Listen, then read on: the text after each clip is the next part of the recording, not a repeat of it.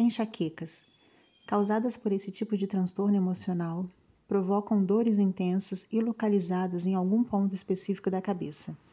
Geralmente, essas dores são acompanhadas de ânsia, vômito, irritabilidade e falta de concentração. As dores psicossomáticas causam a incapacitação.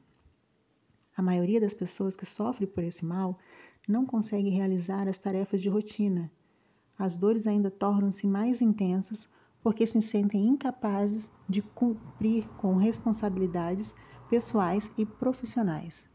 Esse distúrbio pode ser solucionado mediante a intervenção médica e terapêutica adequada.